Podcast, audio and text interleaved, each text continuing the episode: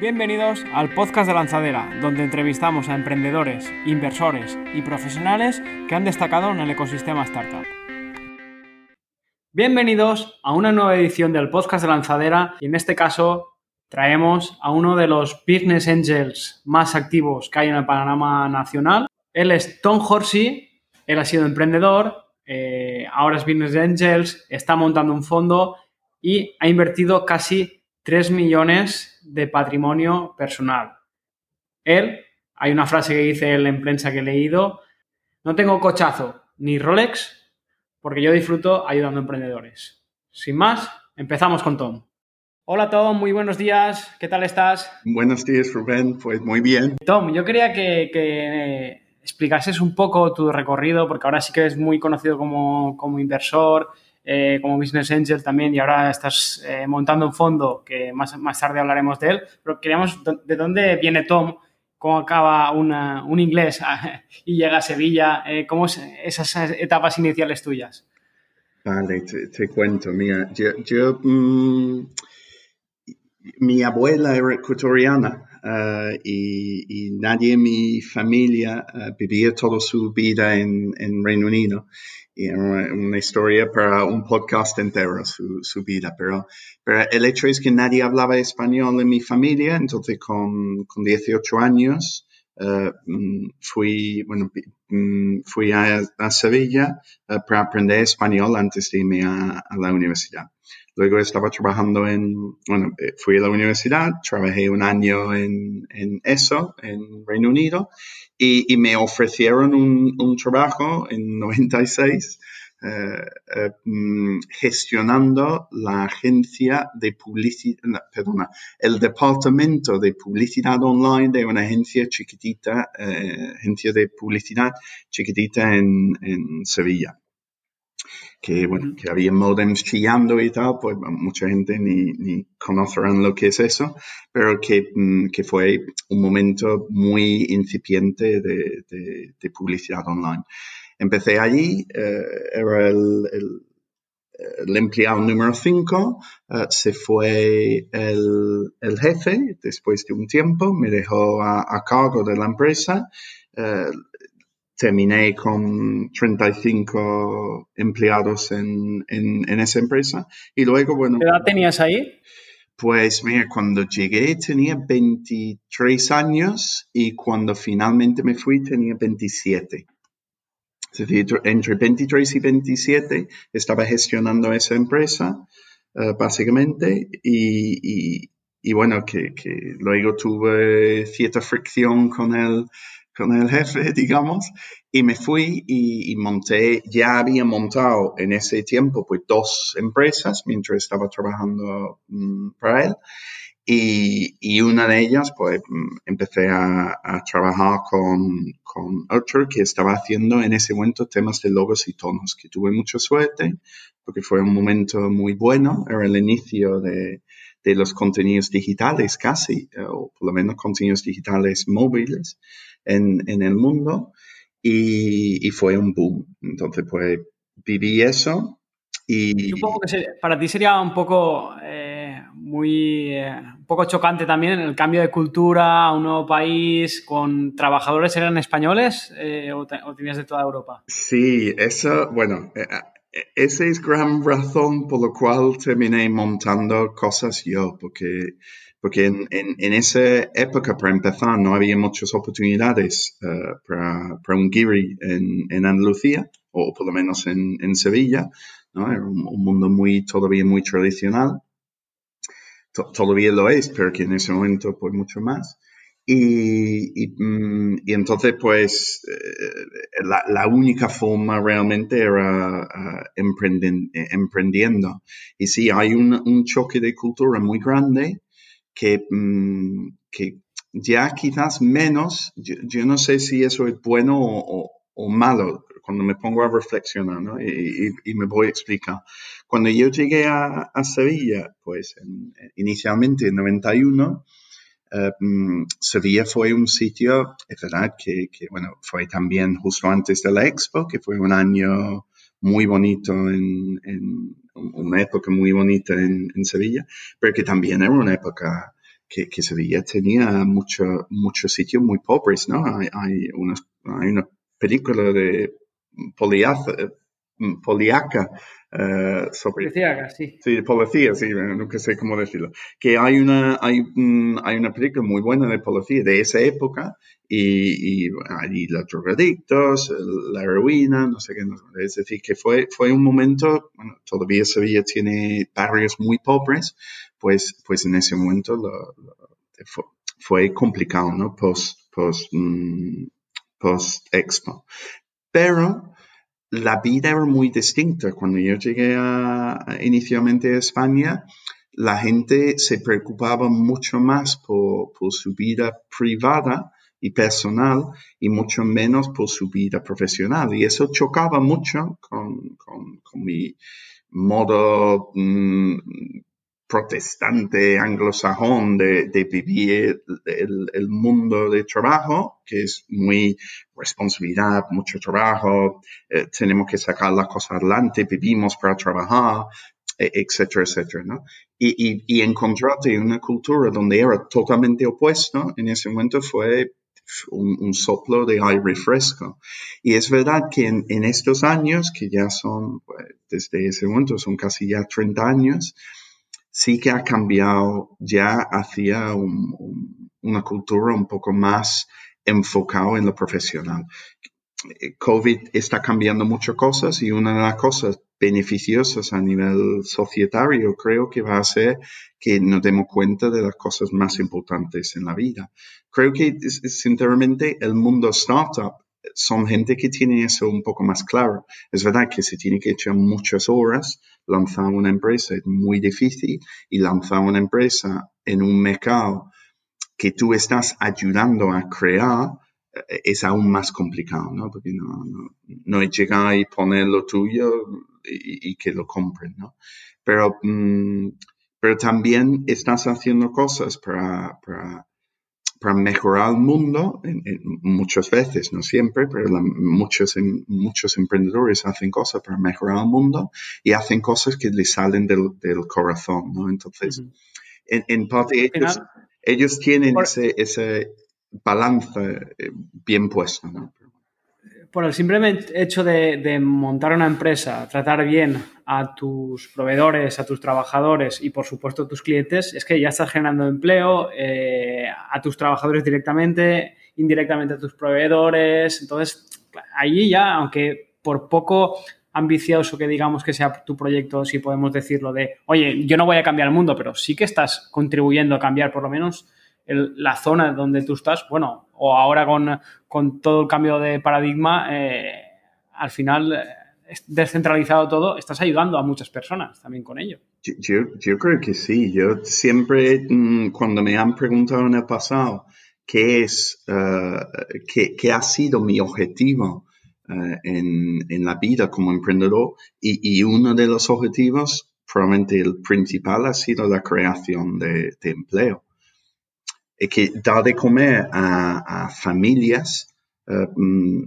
es una cosa muy gratificante, realmente. Así que yo creo que los del mundo startup tienen ese equilibrio mejor, pero, sí es verdad que, bueno, que, tú me has preguntado sobre Sevilla España y tal, pues que, he visto un cambio en ese sentido que quizás no ha sido a mejor. Ha sido más productivo, ha sido más riqueza, pero pero se ha pedido un poquito en el camino también que quizás el, mundo o los emprendedores startup ayudan a poner eso un poco más en equilibrio de nuevo. Luego, eh, estás en esta empresa y decides emprender. Eh, cuéntanos un poco eh, los aprendizajes de, esos primeros años como emprendedor, en el sector digital, sobre todo de marketing, creo. Eh, en lo que estabas más centrado y, así un poco cómo evoluciona al Tom que es ahora. Vale, pues eh, eh, fue, fue complicado, ¿no? Para empezar, yo mm, en, esos momentos no existía un mundo de financiación privada, el mundo de, capital riesgo, en Estados Unidos seguramente sí, pero aquí en Europa desde luego que no. Y, y, mm, y entonces, pues, inicialmente fue un, capital riesgo en etapas súper tempranas, bueno, por lo menos en Andalucía, ¿no? Y, y entonces pues empecé con capital propio, uh, sin ninguna financiación externa. Entonces, bueno, lo típico, ¿no? Que, que trabajas con las horas que, que Dios nos dé en, en, y, y, sin ganar un duro. Eso, eso eran mis, mis primeros, pues quizá cinco años, no porque la empresa no fue rentable, la verdad que fue rentable desde el primer momento, pero porque se estaba reinvirtiendo todo lo que ganaba para, para, para crecerla y hacerla mayor. Uh -huh. Entonces, mis, mis, eso fue uno de los aprendizajes, ¿no? Que, que esto es un mundo muy duro y que, y que es, y que tienes que invertir muchas horas, mucha, mucha, mucho de tu propia finan financiación, tus propios recursos en, la empresa. Luego tuve una, después de, bueno, estamos metidos, sí era marketing digital, pero realmente inicial, más enfocado en contenidos digitales, ¿no? en contenidos móviles. Entonces vivimos unos, cambios tecnológicos muy importantes, no, solo tecnológicos, regulatorios, uh, de competición, de, de, perdón, de competencia, súper grandes. ¿vale? Ten en cuenta que nosotros empezamos Uh, bueno, a finales de año de, del, del, del, siglo pasado, a principios de 2000, y, mm, y, y, metido en contenidos móviles. Es decir, que el iPhone no salió hasta 2007. No había datos uh, en, en, ese momento. Bueno, había datos, pero no datos como lo conocemos hoy en día. Uh, GPRS pues salían más o menos en, en, en, ese instante. Entonces, los móviles que teníamos, no, bueno, claramente, bueno, había dos o tres táctiles, ¿no? Los, yo te, recuerdo tener uno, uno táctil, pero que blanco y negro, de color, más estilo PDA y tal. Entonces, pues hemos cambiado pues, a tener datos, a, a, a, a tener un, mercado regulado, a, a, poder hacer cosas con las aplicaciones en los móviles, a tener uh, pantallas táctiles, uh, a sacar tiendas de aplicaciones y, y, y todo en bastantes pocos años realmente. SMS, uh, datos, cobros, cobros operador, uh, pagos con tarjeta de crédito, pagos con PayPal. Es decir, que, bueno, estamos metidos también en muchos países del, mm, en desarrollo y, bueno, ahí también pagos en efectivo, es decir, eh, empieza, yo qué sé, hay, hay, ha habido muchísimos cambios tecnológicos y en ese tiempo muchos cambios regulatorios, como he dicho, que, que era un mercado inicialmente no, bueno, en momento de, de regulación, de liberalización de mercado, luego empezaron a regularlo, lo, yo qué sé, ha, ha, habido muchísimos cambios allí también. GDPR, los datos, a mí, yo fui una de las primeras empresas multadas por la Agencia de Protección de Datos. ¿Sabe que, que porque claro, todo, todo se estaba, claro, todo, se, todo era nuevo, todo se estaba construyendo, no multa de nada, pero que, Sí, lo, lo seguimos viendo en, mucha, en muchas industrias. Por sí, ejemplo, ahora más actualidad las criptomonedas, por dar un ejemplo. Exacto, pues básicamente la misma, el mismo momento, entonces que también hay mucha innovación y mucha y, y muchos cambios, ¿no? Regulatorios, competencia, todo, ¿no? Al final es, es la disrupción de un mercado, sea exacto, cual sea. Exacto, exacto. Me, me, me, mucho mejor explicado que yo. Entonces, mm, entonces ¿qué, qué, qué, qué aprendimos en eso? Pues mira, que, que mm, tuvimos ofertas de compra, bueno, se cayeron por, bueno, se cayó en concreto la primera por, por una, um, por, por, la crisis económica, uh, querían hacerlo con dinero prestado y justo en ese momento pasó lo de Lehman Brothers y, y bueno, se, adiós y muy buenas. Y luego otro por un cambio de estrategia del comprador que la semana antes de firmar en notaría ya todo due diligence hecho y tal, pues echan para atrás también. Y luego otro que por un cambio regulatorio, pues también, ¿no? Que, entonces, hemos pasado por, por, por eso como emprendedor y, y, y bueno, y, y, además me di cuenta de una cosa muy importante, que creo, y muy difícil de entender, que, que mmm, bueno, dos, dos cosas, perdona. Uno, que me di cuenta que yo no podía ir con todo solo, que había empezado diciendo yo iba a vencer al mundo solo y me di cuenta que era un, camino una, muy solitario y que tener socios y, cofundadores eh, aportaba mucho más que, que, simplemente recursos, que te apoyaba eh, lo, que dicen, ¿no? Eh, solo se va más rápido, pero acompañado se va más lejos. Exacto, exacto. Y, es, y, el camino es muchísimo más, el, camino es muchísimo más fácil también, emocionalmente, psicológicamente. Tener a alguien para, yo sé, eh, comentar una idea y, ver cómo responden, pues muchas veces simplemente explicando una, un problema, pues te, te das cuenta de la solución, ¿no? Pues, si no tienes esa persona, bueno, pues no lo explicas, ¿no? Entonces, mm, eso fue uno. Y el otro era que, y quizás eso con COVID cambiará un poco, pero me he dado cuenta que hay como un tope, ¿no? Eh, por lo menos en, en, Andalucía ha habido como un tope, un techo de cristal en cuanto a la empresa, ¿no? De, de cómo de grande puedes uh, hacer una empresa en, el sur de España. He llegado a este tope ya dos veces. Igual que hay una regla, hay excepciones a, la regla, ¿no? Pero que, mm, eh, hace dos semanas estaba hablando con, otra persona que, decía que se habían dado cuenta de lo mismo en estos momentos, que, que si tú estás más lejos y por eso digo que COVID y quizás el, el, tema de transformación digital y trabajo remoto y tal han cambiado un poco. Pero hasta el momento, o hasta febrero de 2020, eh, mm, cuando, mm, cuando estabas en un sitio que no era un centro de financiación de clientes, de proveedores de talento y tal, es que había un límite, es que no, no, era muy, muy, muy difícil romper ese, ese techo y, crecer más allá. Entonces, mi solución a eso, y, estoy, yo me di cuenta de esto en, como en 2015, perdón, 2005, 2006, mi solución a eso era la diversificación y monté más cosas. Entonces he terminado montando 15, 15 empresas como emprendedor. Hay, hay 8 de esas empresas que siguen funcionando. Um, y, como digo, pues inicialmente totalmente solo, luego ya con, con cofundadores. Luego pasé por una racha donde intenté hacerlo como un estilo de venture builder. Uh, no lo entendía como venture builder, yo simplemente tenía una idea y buscaba un cliente para llevarlo a cabo. Eh, mm, y eso no me no funcionó en mi caso, creo que no, no, no, tenía bastante bien montado los procesos. Es complicado, ¿eh? nosotros a veces recibimos algunos Venture Builder y es complicado, porque claro, no es la misma implicación de en esos momentos tan complicados que tú has, que te has comentado, eh, por muy profesional que seas, que la empresa sea tuya o no, porque al final, si la empresa es 100% tuya, es que tu vida depende de eso.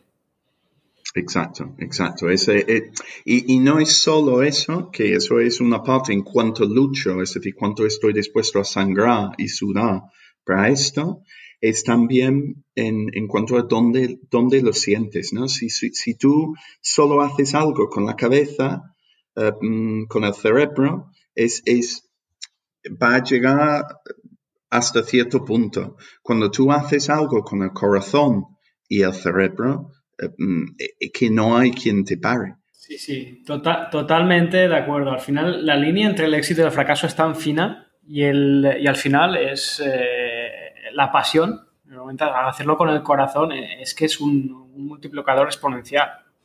Totalmente. Y de hecho me ha encantado lo que ha dicho, que es tan fino la diferencia entre el éxito y el fracaso. Porque yo siempre he dicho eh, internamente a, mis empleados que para mí la diferencia entre el éxito y el fracaso son cinco minutos al día.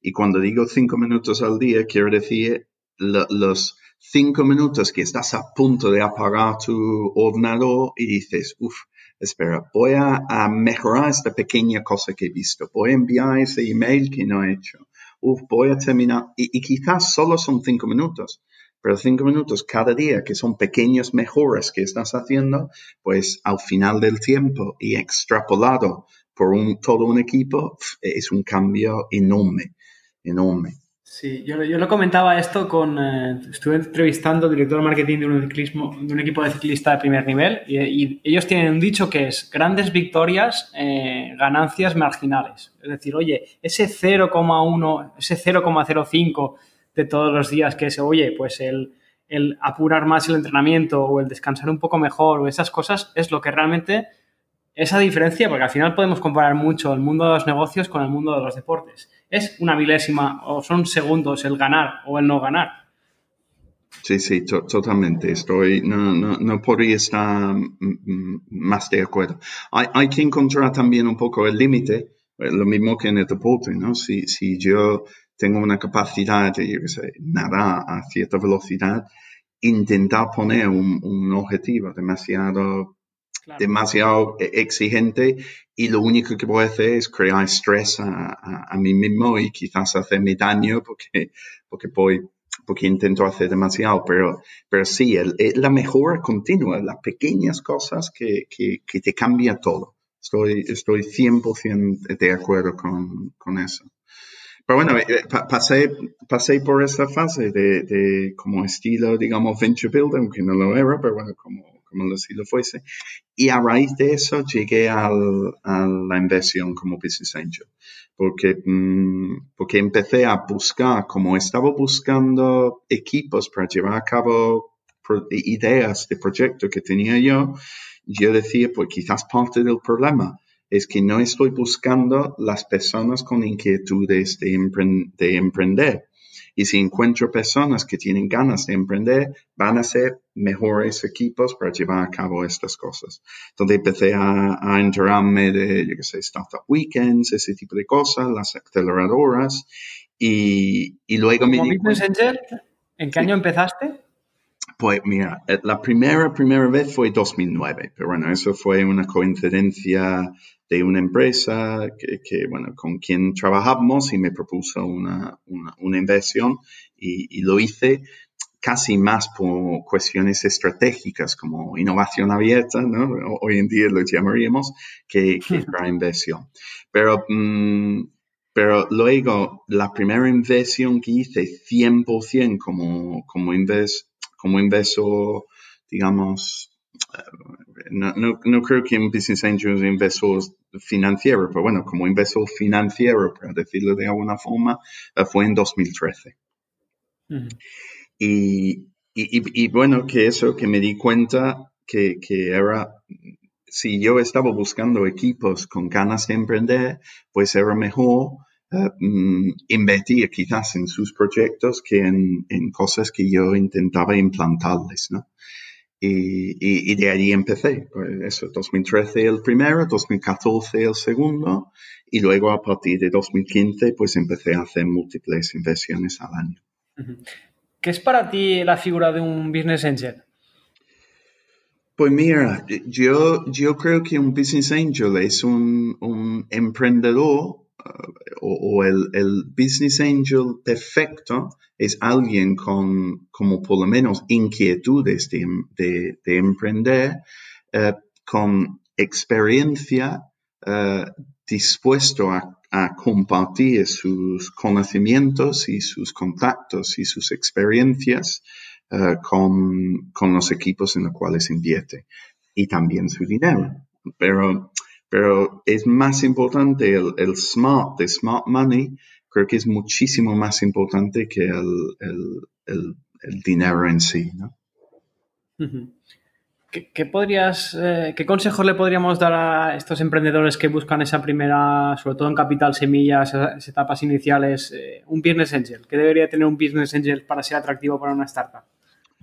Pues yo creo que lo primero es que tiene que, tiene que haber cierto feeling uh, personal, ¿vale? Que, que, tú vas a pasar por, por momentos complicados y, y, al fin y al cabo es un socio más.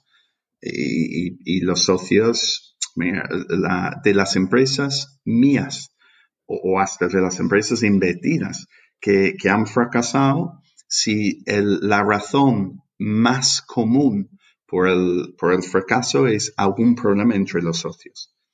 ¿Vale? Porque te quita foco, bueno, te puede causar hasta problemas legales y tal, ¿no? Pero simplemente tener una fricción con, con tus socios eh, mm, te quita el foco. Y, como hemos dicho antes, la diferencia de éxito y el fracaso son milésimas ¿no? de, segundo. Entonces, si, si te estás quitando eh, mm, foco, pues es mucho más complicado que, que, tengas éxito. Entonces, lo, primero que, que, que analizarlo como, como socio, decir, oye, esta persona le quiero como socio. Y luego lo segundo, diría, oye, ¿qué me ¿qué me puede aportar? Es decir, mm, si, si muchas veces un, business angel, bueno, un business angel para empezar está buscando un, múltiplo de su dinero alto, ¿no? Porque el riesgo es muy alto, entonces el, beneficio lo tiene que ser también. Entonces, mm, si, si tú como fundador quieres que un business angel entre en tu, invierte en tu proyecto, pues mm, analiza cuánto te puede aportar y luego mm, contabiliza un poco mentalmente cuánto eso te, vale. Porque quizás la razón que un business angel no entra en un proyecto es porque no le gusta la valoración. Y, quizás es el la principal razón por la cual nosotros no entramos en empresas. ¿vale? Una vez hecho análisis, ¿no? Hacemos un análisis, vemos todo y luego nos ponemos a negociar, porque no vamos a negociar en vano sin saber si nos interesa o no. Y cuando lleguemos a ese punto, la razón número uno por no entrar es una valoración. Y yo sé que eso pasa con muchísimos business angels. Entonces, como fundador, si, si hay alguien que te va a aportar valor, pues piensa cuánto valor es. Es decir, intenta calcularlo. Si, si tú consigues, yo qué sé, si tú estás hablando con un business angel que tú crees que te puede crear uno, dos, tres, cinco clientes, cien, ¿no? Pero uno, un cliente, ¿cuánto te vale el, eh, el cliente? Y cuando tú calculas cuánto te vale ese cliente, el valor que eso puede aportar a tu proyecto, en caso de éxito, en, facturación, en, en, rentabilidad, en, lo que sea, pues mm, en valoración, porque ya tienes una facturación, un cliente, una atracción, pues ya sí puedes calcular, pues me, interesa o no que entre e, e, económicamente. Es decir, que el paso debería ser, oye, ¿quiero a esta persona como socio? Sí o no. Mm, mm, estoy, a cuánto estoy dispuesto a, dejarle entrar, cuánto me vale su, entrada, porque te, hay que saber eso para saber sobre qué estás negociando. Yo lo hago, yo analizo la, inversión, yo sé cuánto, miro mi coste de oportunidad de esa inversión. De hecho, es lo que más miramos. Oye, si invierto en esto, invierto en, otro. De hecho, esto ha salido de Javier de Toro hoy en una conversación, ¿no? Que, mm, en, cuál invierto? Pues haz lo mismo con, los inversores. Hay un coste de oportunidad y puede ser que entre o no entre, pero el coste de oportunidad está ahí y, hay que calcularlo para saber hasta qué punto te, interesa. Y luego, una vez hecho todo Lo mismo sirve para, lo mismo lo podemos aplicar. Al final, lo que muchos emprendedores no tienen en cuenta es el coste de oportunidad que tiene, oye, el dejar ese trabajo o el no dedicarse a otra cosa para, emprender. Es yo uno de, los errores, uno de los errores que cometí y, ahora pues eh, lo valoras mucho más y tienes en cuenta las eh, diferentes variables que pueden afectar a, a todas estas hipótesis. Claro, sí, sí, ese, ese es otro. Que, mm, que, en general en la vida el coste de oportunidad creo que es una de las cosas que menos eh, mm, calculamos formalmente y que, y que más deberíamos. El coste de oportunidad de trabajar una hora más es una hora menos con, yo qué sé, mis niños. ¿Cuánto me vale?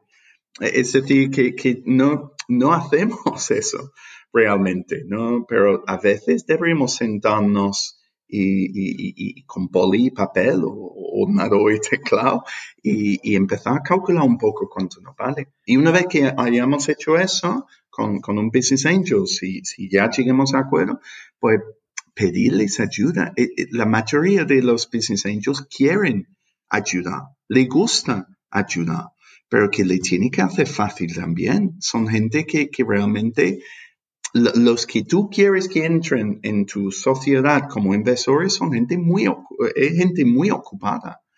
Y entonces, si, si tú no se lo haces fácil, yo tengo uno ahora mismo, una participada que me gusta, quiero ayudar y tal, y, me está persiguiendo. Eh, es muy pesado para, para cierta cosa y está bien, hay que ser un poco pesado, ¿no? Pero que me está insistiendo para hacer, para ayudarle en una cosa he dicho, yo te ayudo, pero el paso inicial que él necesita es que mire un, que le, vea un vídeo de media hora. Y, tú dirás, pues media hora, ¿qué más da? Nosotros llevamos 29 minutos 53 segundos con este podcast, pero que por media hora que estaría 100% dedicado a solo mirar lo suyo, nosotros tenemos 65 participadas. yo no puedo sin, sin más dedicar media hora. Pues resúmeme el tema, envíame algo que puede leer en cinco minutos y, yo soy suficientemente listo para captar rápidamente lo que tú me estás intentando decir sin hacerme una explicación súper larga. Pues hazlo fácil a, los business angels, pídeles lo que tú, lo que tú necesitas y, y, dáselo lo más masticado posible porque no tiene mucho tiempo, por lo cual ganas de ayudar sin, tiempo es, se complica. Pero si lo hace muy fácil, envías, oye, mira, yo sé que tú conoces muy bien tal persona, toma, aquí tienes un texto que le puedes enviar un email. ¿Y, y, cuánto, cuántos business angels tú crees que te van, te van a decir que no? Ninguno, porque les interesa. Eh, eh, te ayudan, le hacen sentir bien, y además, para ellos tienen, tienen lógica económica porque le va a ayudar a su inversión. Pero si, si le dices, oye, a ver, piensa en lo que puedes hacer, y, quizás nunca lleguen a hacerlo porque no tienen tiempo para ponerse con ello. ¿En qué tipo de startups sueles invertir? Pues mira, nosotros nos metemos en etapas eh, tempranas, no súper tempranas, es decir, que deben tener en principio un producto mínimo viable. Eso, eso porque no tenemos tiempo. ¿vale? Que, que ah, requiere, requiere, más esfuerzo eh, meter en una startup eh, sin producto mínimo viable porque tiene que ayudarle a montar el producto, ¿no? Que, que, nos gusta meternos también en startups que tienen ya un product market fit, pero que, bueno, que nosotros es más claro cómo le podemos ayudar. De nuevo, puedo simplemente a, los tiempos, ¿no? Que yo para ayudar a una startup con, con, MVP y con Product Market Fit es muchísimo más fácil que ayudar, ayudar a una empresa que, que no tiene producto o no sabe todavía a quién debe, debe eh, dirigirse y de qué forma. Eh, luego nos gusta más uh, proyectos en sitios que, donde estemos con cierta frecuencia. Es verdad que con videollamadas eso está cambiando un poquito, pero hasta el momento nos ha gustado más eh, proyectos en Sevilla, en, Málaga, en Huelva, en, Córdoba, eh, en Granada, en Barcelona, en Madrid, eh, porque son sitios donde vamos con, con cierta frecuencia. Bueno, yo también en Malta, porque estoy ahí Mm, en principio, depende, en un año normal, pues la gran mayoría de mi tiempo, pero que, mm, pero bueno, en Malta no hay, no hay mucha, no hay mucha cultura de, emprendimiento. Pero que, mm, entonces, en, suele ser España, y, más Andalucía quizás que el resto, pero bueno, que un 50% más o menos de las startups en las cuales invertimos son de Madrid, Barcelona, Valencia o, Bilbao y en otro 50% o otros sitios, ¿no? Pero esos son los cuatro principales y, y el otro 50% de Andalucía. Y luego nos gusta de sectores, uh, nos gusta empresas en sectores donde también conocemos mejor. Vuelvo a lo mismo, porque no tenemos, si vamos a aportar valor a las empresas, eh, mm, sí es verdad que, que, podemos aportar valor de muchas formas, es decir, que no necesitamos, no necesitas conocer un sector para ayudar en un, en la mayoría de los problemas a los cuales se va a enfrentar, porque la mayoría de los problemas son, son los mismos, en, en, cualquier sector, ¿no? De reclutamiento de personas, de contabilidad, de financiación, son, son muy, muy similares.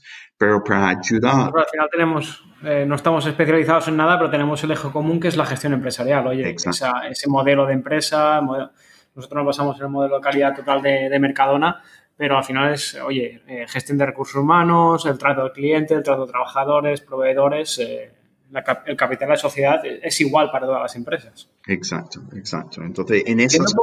Sí. Sí. Viendo un poco vuestro portfolio, eh, estáis muy centrados en, movilidad, logística y también delivery. Vale, sí, eso, eso es lo que iba a explicar. Entonces, no, nos gusta centrarnos en sectores donde podemos aportar más valor, porque si alguien va a sacar eh, el, el 100% de, del valor que podemos aportar, pues en, en, ciertos sectores, pues lo van a sacar más, ¿no? Y, y sí, movilidad, marketing digital, uh, logística, food tech y, y, todo eso por una, una razón. Como emprendedor, estaba, conozco más el tema de marketing digital.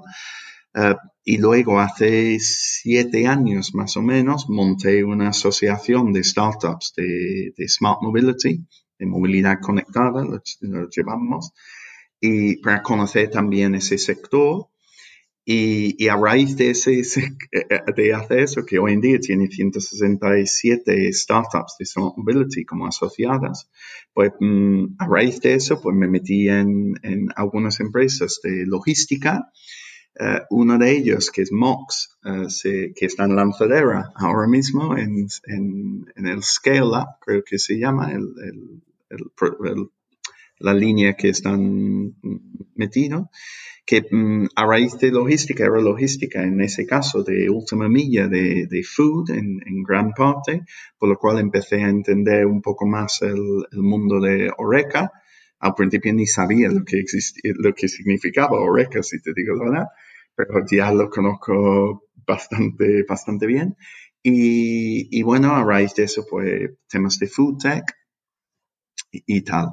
Pero que también somos oportunísticos, es decir, que, como Business Angel, eh, sobre todo con un enfoque eh, geográfico un poco cerrado, eh, pues tiene que aprovechar las oportunidades que, que, que, se te presentan, ¿no?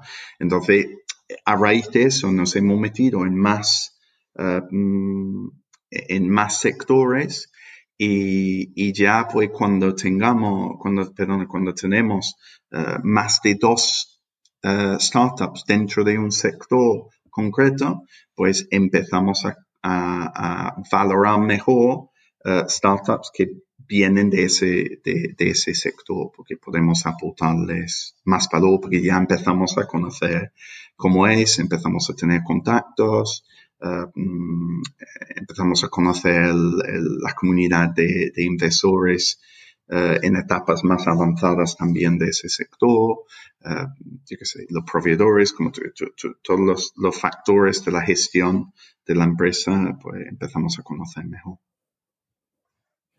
Porque tú empezaste con, con, tu patrimonio personal invirtiendo y tienes ya 65. Eh, ¿qué, ¿qué, nivel de inversión eh, tienes en total? Pues un poco más de, de 3 millones, es decir, que es un promedio más o menos de 50 mil metido en cada empresa, algunos más, algunos menos. No, el, ticket, digamos, con, con, lo cual nos sentimos cómodos, uh, es, uh, suele ser de más o menos 50, 40, 50, 60. hay veces que metemos menos porque, por ejemplo, en sectores que conocemos menos, pues valoramos eso. Decimos, pues entonces para nosotros tiene mayor riesgo, nos gusta, nos gusta el fundador, nos gusta el equipo, nos gusta el proyecto, nos gusta el sector, pero como no lo conocemos tanto, pues vamos a meter un poquito menos, ¿no? O no, no siempre, ¿no? Tengo uno de realidad virtual que además ahora está en lanzadero también. Y, Justo, Justo lo llevo yo. Ah, pues mira, que, que, aquí estamos en Neurodigital y, y, mm, y, allí, por ejemplo, pues hemos metido un ticket mayor, pero, pero porque la oportunidad era muy buena, había una, encajaba con lo que era su ronda y sus necesidades. ¿no? Sí, Luis es un shark, a mí me, me gusta mucho su actitud. es, muy bueno. Además, es un poco lo que yo digo, lo mismo que, que como, como eh, fundador, creo que tienes que mirar eh, cómo van a ser tus inversores como socios. Como inversor tenemos que mirar cómo va a ser el equipo y no solo en cuanto a, su operativa, eh, cómo, mm, mm, cómo funciona como, como equipo, pero también eh, a, nivel personal, ¿no? Como, como mm, son, cómo vamos a encajar. Porque al fin y al cabo eh, se, se, trabaja en gran parte, o por lo menos como Business Angel, trabajamos en parte porque es algo que nos gusta, ¿no? Lo hacemos con corazón y cerebro. Y, y si coge el teléfono a un fundador, le veis llamar y dice, uff, no quiero contestarle, pues también menos vamos a aportar y, menos probabilidad hay que, que, tenga éxito. ¿no? Pero, mm, pero bueno, perdón, es que se me ha olvidado hasta la pregunta, que he hablado tanto. No, estamos hablando de, de, la totalidad que tenías invertido. Eh. Ah, sí, vale. Pues sí, era más o menos 50 mil por, por, empresa, un poquito más de 3 millones. Hoy en día eh, invertimos con, conjuntamente con un Fondo Europeo de Inversiones eh, todavía como Business Angels, entonces el 50% del capital que metemos es suyo, por lo cual te digo, ese, ese rango de, de, inversión, pues a veces se, se, puede hacer mayor porque tenemos el doble de capital para, para desplegar. Y, y, bueno, como, como has comentado al principio, ahora estamos en, proceso de fondo, ¿no? de, lanzamiento de, un fondo. ¿Cómo es ese proceso de, construir un, fondo y, oye, y el por qué? Oye, tanto tiempo invirtiendo como Business Angels, eh, ahora por qué un fondo?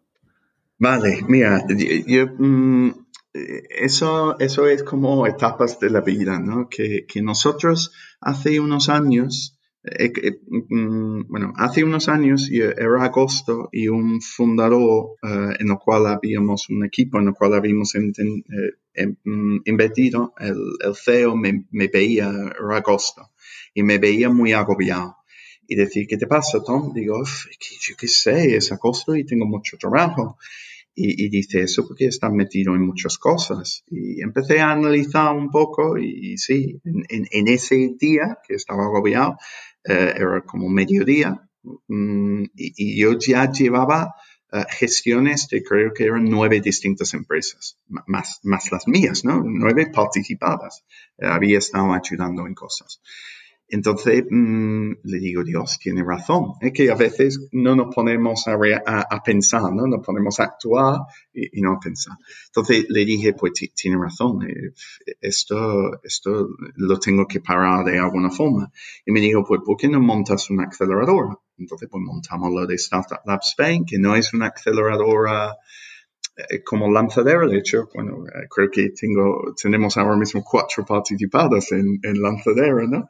Entonces, mm, mm, Motoreto también, BioTrip, eh, Neurodigital, mm, Mox, y hay, creo que hay uno más que se me ha olvidado. Pero bueno, que, que entonces, que, que, nosotros somos más un acelerador metiendo advisors, es decir, metiendo lo que uno debería buscar en un business angel de alguien que puede aportar valor a, su empresa con contactos y experiencia, pues mm, son las personas que, metemos. Es decir, gente un poco de mi perfil, pero específicos para, los distintos, para distintos sectores o distintos uh, mm, tipos de trabajo. ¿no? Y entonces, a raíz de eso, pues salieron dos cosas. Uno, podríamos escalar un poco más el, trabajo que estaba haciendo, es decir, no solo a, nivel financiero, eso, el, dinero que hay, pero para nivel de trabajo, ¿no? De aportar eh, el, tema del smart. Y por otro lado, también, como todos estos eran realmente personas que tenían ganas de ser business angels, pues teníamos que generar un deal flow para darles ese trabajo, sino qué sentido tenía ser advisor si no había eh, startups que, que había que mentorizar. ¿no? Entonces, uh, empezamos proactivamente a buscar proyectos. Eso, como te digo, hace tres años. Pues a raíz de eso y a raíz de cada vez invertir en más empresas, pues, en este año creo que han sido 16, el año pasado eran como 13, el año anterior más 14, el año anterior era 12, pues de repente también teníamos más equipos que nos estaban presentando a más equipos, más inversores, en, eh, co-inversores en cap tables de empresas, de, startups que nos estaban presentando más oportunidades. Pues de repente nos estaban llegando pues muchas oportunidades y además uh, a, un, con una calidad que antes no habíamos visto. Es decir, nosotros tenemos un, bueno, ahora lo hemos modificado un poco, pero en ese momento, es decir, hace un, año más o menos, nosotros teníamos un sistema de puntuación de las de análisis de, inversión que, mm, que, debería llegar hasta un máximo de 10.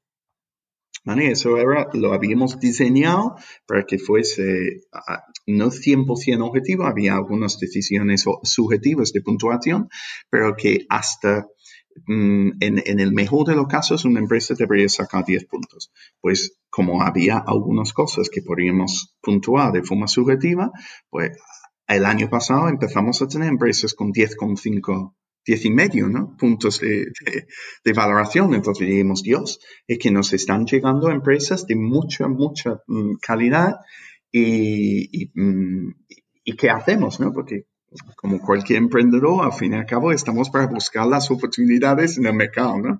Pues veíamos que había oportunidades que, que no podríamos aprovechar porque no teníamos dinero. Pues a raíz de eso, pues salió lo de ponernos en contacto con el Fondo Europeo de Inversiones, que fue en mayo del año pasado, porque conocía a Oscar Farris, que es quien lo gestionaba en ese momento, en un evento, y para, para, que tuviésemos más acceso al capital.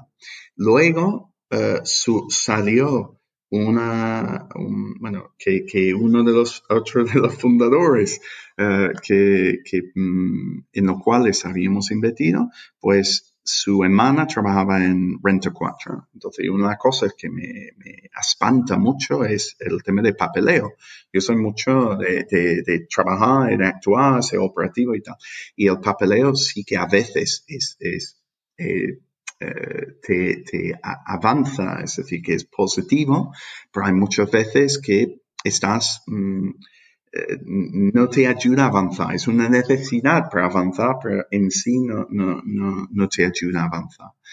Y, y entonces, pues, mm, Renta 4 había lanzado un, equipo de gestora uh, de capital riesgo que hasta el verano pasado, 2019, no habían hecho. Entonces, pues empezamos a hablar con ellos para ver si ellos podían llevar toda la parte regulatoria y burocrática del, asunto no, nos eh, encajamos muy bien, decían que sí, eh, llegamos a un acuerdo y pues, entonces pues pusimos en marcha, digamos, un pre-fundraising, no, no, puedes hacer el fundraising oficial eh, hasta que tengas el, el, FCR, el, fondo constituido. Pero empezamos el pre-fundraising a finales de febrero de este año y, y es verdad que para, para bueno, seguimos hasta la primera semana de confinamiento y, habíamos llegado pues en ese momento a 17 millones y medio eh, y teníamos de, financiación privada y el Fondo Europeo de Inversiones con quienes ya, como he comentado, invertimos con ellos, pues en principio uh, apalanca uh, ese, esa cantidad en, en cuanto llegues a un mínimo de 20 millones. Entonces casi estamos en nuestro, nuestro mm, techo, ¿no? Mm, de por lo menos techo suave, el soft ceiling de, de, mm, de 20 millones. Y, y empezó COVID, entonces pues paralizamos. Empezamos de nuevo en, en julio y pues, nos contactan del, de la de la consejería, bueno, consejero de Hacienda de Junta de Andalucía, porque como, claro, nosotros invertimos 50-60% de nuestras inversiones, bueno, 50% de nuestras inversiones están en Andalucía, entonces pues, para nosotros el deal flow andaluz es, muy importante. Y, y, entonces, por lo cual, como business angel, por lo cual lo es para, para el fondo, ¿no? Y, y nos contacta porque veía lo que íbamos a lanzar y decían que iban a sacar unos fondos eh, con apalancamiento muy, muy sustancial eh, de la Junta de Andalucía y de 45 millones creo que en total. Y claro, pues esa cantidad de dinero metido en el ecosistema regional, pues cambia mucho la, filosofía de, de, inversión. ¿no? Entonces, pues sacaron el concurso público, nos hemos presentado a dos de los fondos, uno en colaboración con unos valencianos muy, muy simpáticos, que son los de Draper B1, y, la otra con Renta 4, como, como he comentado, y que bueno, que mañana uh, abren los el, el, tercer sobre, así que mañana sabremos si, si tenemos uno, uno, dos o ninguno uh, de esos, sacaremos alguno de estos fondos de inversión. Y, y bueno, y, el fondo mayor con el Fondo Europeo de Inversiones, pues lo tenemos para, principios del tercer trimestre del, año que viene. Porque aquí con, el fondo también un poco las limitaciones que, tiene también ser Business Angel es que aquellas empresas que empiecen a ir bien, o sea, no, no está más limitado a hacer follow-on. Claro, el follow-on hasta el momento lo he hecho más como con, aportando más tiempo, ¿no? Entonces, Mox, que es mi, mi inversión estrella, pues estoy en el consejo, mm, todos los días eh, dedico eh, tiempo a, la empresa y, entonces pues, mm, mm, pero que claro, en dinero, cuando llegamos, nosotros hemos hecho múltiples rondas, pero me, yo metí en la ronda que era valoración 10 millones pero la siguiente, que era valoración 30, bueno, 30, creo que fue pre-money, no, era capaz, es decir, que lo que yo iba a meter era una gota en un océano. Y, claro, eso no tenía, no tenía sentido. Entonces, claro, te limita, te limita mucho uh, apostar por las empresas que mejor te van. Mira, yo en, fue en este año en, lo que no era Mobile World Congress, ¿no? lo que era Barcelona Tech Week al final. En Barcelona estaba hablando con, con una chica eh, súper simpática de, una, de un fondo de inversión alemán y le estaba comentando sobre el proyecto de fondo, ¿no? porque es cuando empezamos, digamos, ese pre-fundraising en esa semana y, ella, y le decía que hasta el momento no había hecho follow-on y dice, uy, Dios, Tom, es decir, follow-on es realmente insider trading legal. ya conoces todo. Ya sabes los, el pipeline de ventas, los contratos, cómo funciona el equipo, el estado financiero, el estado tecnológico, eh, el sector. Conoces todo cuando ya estás metido en la empresa, si eres un business angel activo, ¿no? Y te metes a ayudar, sabes todo. Y no meterte en los proyectos que, que mejor funcionan, e, e, es decir, yo creo que no conviene a nadie. Al, al, al, al, equipo fundador, mucho mejor tener un socio actual que, que, les aporta valor. Si, si soy mal socio, que me echen, ¿no? Pero creo que ningún, ninguna participada diría que soy, que soy mal socio, pero entonces mm, que un buen socio te meta más dinero comparado con, bueno, ¿cómo se dice? No? Eh, mm, eh, mejor mal conocido que bueno por conocer, ¿no? O, algo así. Pues, mm, que, que entonces, mucho mejor, hasta mal conocido que el, bueno por conocer, pero si encima es buen, bueno conocido, pues mejor que mejor. Y a nivel Business Angel son las inversiones de menos riesgo y probablemente bueno, no digo probablemente, las estadísticas lo demuestran, 100% eh, de mayor rentabilidad. Es decir, normalmente los fondos eh, dedican mínimo un 70% a follow-on, porque ya conocen la empresa y dicen, mira, esto vale la pena apostar, ¿no? Más. Entonces, mm, entonces sí, como Business Angel es, es lo que falla. Entonces nosotros, perdón, ¿por qué no metimos en fondo? Pero porque teníamos la oportunidad, tenemos el deal flow, eh, tenemos el equipo, uh, realmente tenemos acceso a la financiación porque hay mucho interés en el mercado por lo que estamos haciendo, porque tenemos el histórico. Es decir, podemos, no, yo, aquí no hay humo. Lo, único que hay es fuego. Además, soy bastante mm, transparente, por no decir 100% transparente, cuando voy demostrando el, histórico. Tenemos algunos fracasos, por, lo por, supuesto. Eh, en la primera, cuando tú decías cuando empezaste a invertir, y te digo 2009 y luego el segundo en 2013, pero el, primero real fue 2013, ese fue un fracaso total. Es decir, yo ahí metí la pata mm, a fondo. Ni teníamos pacto de socios, así que imagínate, y metí, he metido más dinero en esa inversión que ninguno más. ¿Qué, errores has cometido durante todas estas etapas de los últimos años y qué aprendizaje te has llevado? Pues mira, eh, errores muchos. Eh, se, aprende de los errores, así que no tengo ningún... Tristemente sí. Sí, sí, no tengo ningún problema en, ni decirlo ni reconocerlos.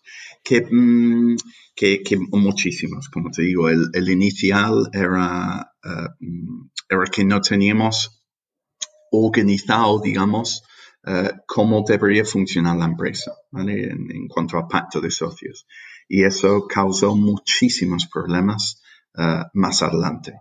Porque mm, al final, si no tienes pacto de socios, para empezar, eh, quien tenga el 51% de la empresa manda, que no, puedes hacer nada, en nada.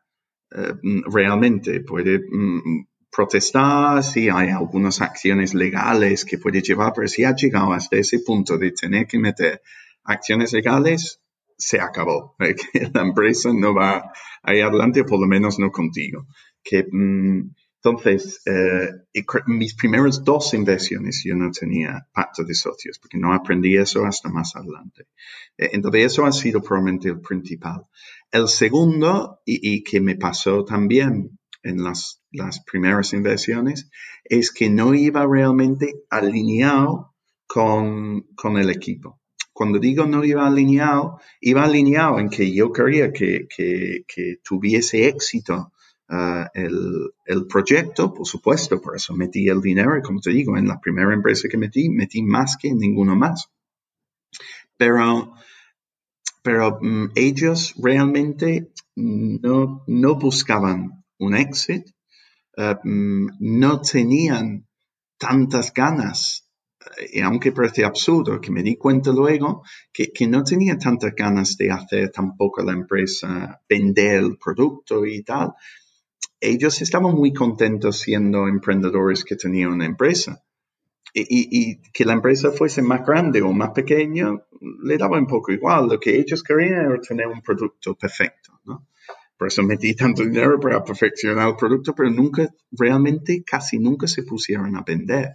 Entonces, en ese caso no íbamos bien alineados eh, mm, y me pasó lo mismo con, otra que era de las primeras que, ellos sí que buscaban un exit, pero eh, que, ponían muchas trabas, que no querían mm, que, tuvimos una oportunidad ahí, por ejemplo, de, de recibir financiación de una de las uh, aceleradores más importantes de San Francisco, que veía yo como una cosa perfecta porque nos iban a ayudar a abrir mercado en Estados Unidos, y decían que no, porque no, no, pero no me gusta la valoración. Volvemos un poco a lo que decimos antes. Nosotros qué queremos, el 100%, en ese caso no era el 100% porque yo estaba dentro, pero ¿qué queremos, el 100% de 10 o el 1% de un millón?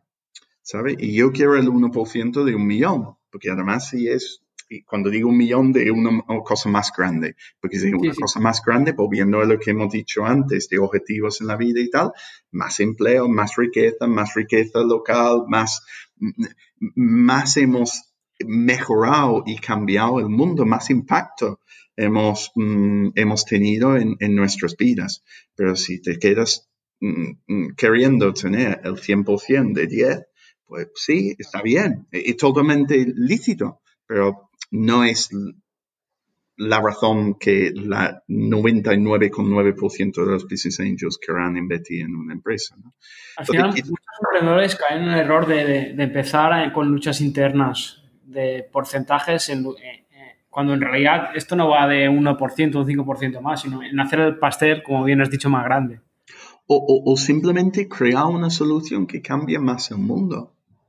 Es decir, que, mm, que, esto, no es, esto no es 100% económico tampoco. Ten en cuenta que si tú montas, y, digo como fundador, ¿eh? que si tú montas yo te he dicho que, tenía una, una, de mis empresas que me han hecho tres ofertas de, compra que han caído, que cayeron las tres ofertas por distintas razones.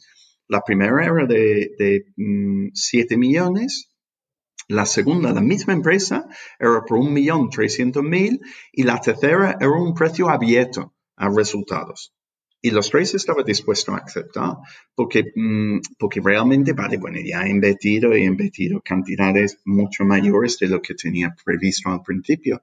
Pero sinceramente, viviendo en el sur de Europa, como, como vivimos, ¿vale? yo entre, ¿vale? entre Malta y España, pero los dos sitios tienen más o menos la misma calidad de vida, el mismo coste de vida, con, con un millón, eh, que no queremos sentarnos en el paro tampoco, sino estamos creando una empresa con un millón y ya tienes tu vida resuelta.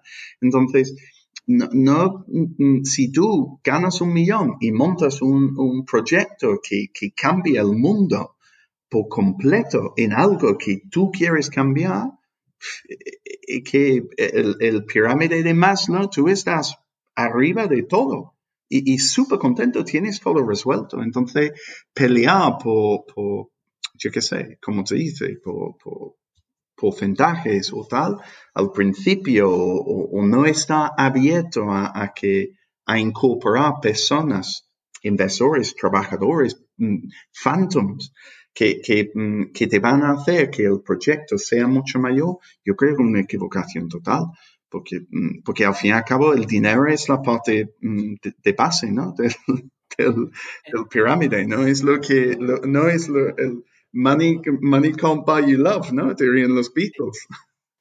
Es, es, más, ¿Tú crees que es más fácil eh, ser más ambicioso, oye, eh, construir ese proyecto de que quiero cambiar el mundo con él eh, después de un primer éxito? Yo diría que es más fácil después de un primer fracaso, pero bueno, que, que, después de tener cierta experiencia, mm, sí, sí, porque lo vas a hacer, vamos a ver, quizás no lo haces con la misma, la misma, mm, las mismas expectativas, es decir, quizás no, no, no crees que, yo qué sé, yo cuando empecé, por ejemplo, como emprendedor, pensé que iba a construir el siguiente Google. Y, me di cuenta que, bueno, que no, que no iba a construir el siguiente Google. Y ya cada, cada año que pasa digo, uff, ya, ya me quedo menos, menos años de vida para hacerlo, ¿no? Pero, mm, pero yo creo que la segunda vez que haces algo, lo haces con mucho más cabeza y hay mucho más probabilidad de éxito. Y, cuando te digo que eso mejor después de un fracaso es por lo que hemos comentado antes, que no aprendes de tus fracasos. Sí, pero yo me refería, eh, totalmente de acuerdo, Tom, yo me refería un poco, oye, ya tengo, oye, eh, esa venta de un millón, o sea, mi vida está, si no, si la gestiono con cabeza, más o menos eh, solventada, oye, ahora puedo ir a algo un poco más grande. Y cuando en esas plazas dices, cuando te llega esa oferta dices, vale, es que un millón ya me soluciona la vida. Es, más, lo que digo yo, es más complicado decir que no. puede ser, puede ser. Pero por otro lado, yo creo que, que, la mayoría de los emprendedores o los buenos emprendedores, el, eh, el, mm, que ellos están tan seguros de que lo van a conseguir que mm, ¿sabe? Y tan dispuestos a arriesgarse que, que, tengan dinero en la cuenta bancaria o no, eh, puede darle más tiempo para, para, hacer algo, claramente le da más posibilidades de, mm, de, financiar su propio proyecto y también si han tenido éxito o un fracaso anterior, le da más eh, probabilidad de levantar dinero de terceros, ¿no? O porque dicen, oye, esto lo he hecho una vez bien, le voy hay más probabilidad que lo va a hacer bien, o este lo ha hecho una vez mal, ha aprendido de sus, de, eso y ahora lo va a hacer mejor. Pero bueno, que sí, con, cierta tranquilidad, no, sé, depende de cómo son la gente. Yo, yo creo que soy, he sido personalmente igual de arriesgado sin un duro que con, con, con dinero, sinceramente, como yo, como, como individuo. Pero bueno, cada uno es más o menos loco. Tom, ya para empezar, eh, para ir terminando, oye, eres empresario, inversor, ahora un fondo. Eh, ¿Cuál es tu superpoder para tener tiempo para todo? no tengo un superpoder de ningún, de, ningún tipo. Hay uno que dice, hay una persona que tengo mucho, mucho cariño que dice que, que tengo clones.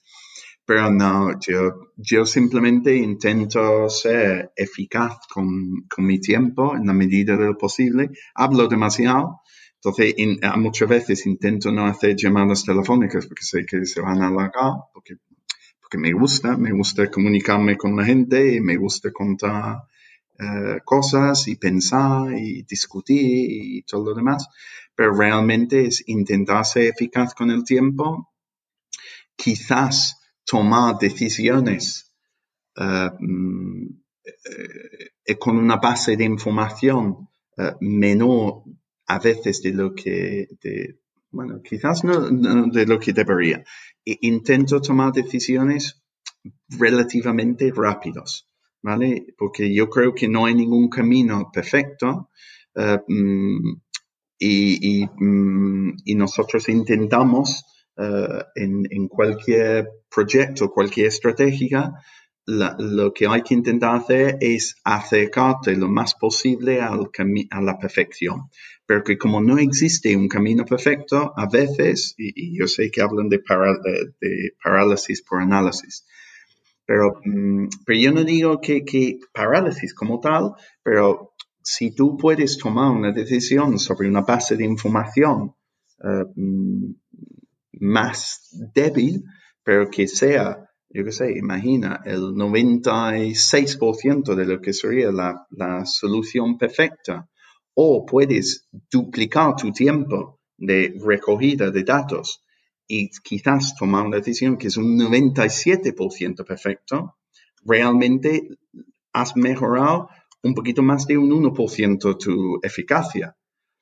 Y, quizás con el tiempo que has dedicado además, pues has reducido tu, eficacia o tu productividad menos en, menos de un, perdón, en ha reducido en más de un 1%. Es decir, que... Sí, ha reducido riesgo y luego igual te permite eh, ir mucho más rápido porque conoces mucho más eh, la idea, el sector. Eh. Sí, sí, pero, bueno, que, yo creo que hay que posicionarse en, el mundo para que la toma de decisiones rápidas mm, se hace con, la máxima eficacia posible. Por, eso digo que, que, nosotros intentamos meternos en sectores que conocemos mejor. Porque si tú me vienes con un, como dice, gestión empresarial, ¿no? Viene con un problema o presentas un problema en lanzadera que mm, eh, te van a ayudar con, con eso. Pero un problema específico de un sector, si conoces el sector, quizás le puedes dar la solución en, en un minuto. Y si no conoces el sector, quizás vas a tardar, espera, lo voy a, lo voy a analizar y, tardas dos días o tres días. Entonces, claro, la diferencia en productividad es enorme. Entonces, yo creo que, que intento posicionarme, es, una reflexión que estoy haciendo un poco en vivo, ¿eh? pero que intento posicionarme para que mm, puedo tomar decisiones eh, mm, correctas eh, de la forma más rápida eh, posible.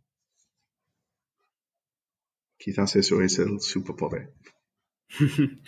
Pues Tom, has, comentado durante toda esta entrevista vuestra tesis de inversión. ¿Cómo pueden encontraros esas startups para, llegar a vosotros? Pues mira, si, se meten en startuplabspain.com hay un, hay un formulario ahí que, se puede rellenar, que es muy, muy corto, creo que son 30 segundos o algo así, y es nuestro primer paso de análisis. Es verdad que yo soy bastante activo en LinkedIn, entonces muchos me llegan por LinkedIn, eh, pero bueno, que, lo que hago es desviarlos eh, al, formulario ese, porque es el, lo típico, ¿no? Que, que es nuestro proceso y, con 65 participadas, pues puede imaginar cuántos, cuántos proyectos analizamos eh, a diario, ¿no? Entonces, pues, que, que, vayan ahí, la página web, startuplabspain.com, y se meten allí en el formulario y ya con eso han llegado. Y, y, yo siempre estoy dispuesto a que conecten por LinkedIn y, y intento ayudar en la medida de lo posible recordando siempre que, que, intento ser eficaz con mi tiempo. Es decir, si, si alguien llega y dice, ah, que me gustaría presentarte un proyecto, lo primero que le voy a decir es, voy a decir, bueno, pásame tu web o pásame tu, ni, ni siquiera tu deck, porque con 30 segundos repasando una web, sé si, si, si puedo aportar valor o no. Y, y, si no es un sector que conozca o, tal, pues poco valor voy a aportar, entonces pues tengo que intentar meterme en los sitios donde más valor puedo aportar.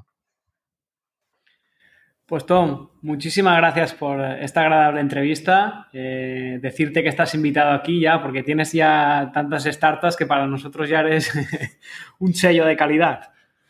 Pues, pues una alegría. Tengo muchas ganas de irme a, por allí a Marina de Empresas. No, he ido nunca. Veo muchas fotos y, eh, desde, desde los restaurantes de abajo hasta las pistas al, al puerto y, tal. Entonces, pues, y, claro, pues allí tenemos muchos amigos. Entonces, entre tanto de lanzadera como de participadas, como conocidos. Entonces, pues sí que tengo muchas ganas de ir a ver cuando el mundo vuelve a la normalidad y se puede ir viajando sin, complicaciones. Pues cuando quieras, Tom, esta es tu casa. muchas gracias. Pues muchas gracias. Venga. Gracias por escuchar este podcast y espero que te haya gustado. Solo te pido una cosa más. Si te ha gustado, por favor, compártelo con tus amigos, compártelo con tus socios, compártelo con quien tú quieras. Así nos ayudarás también a llegar a mucha más gente. Nos vemos en el próximo.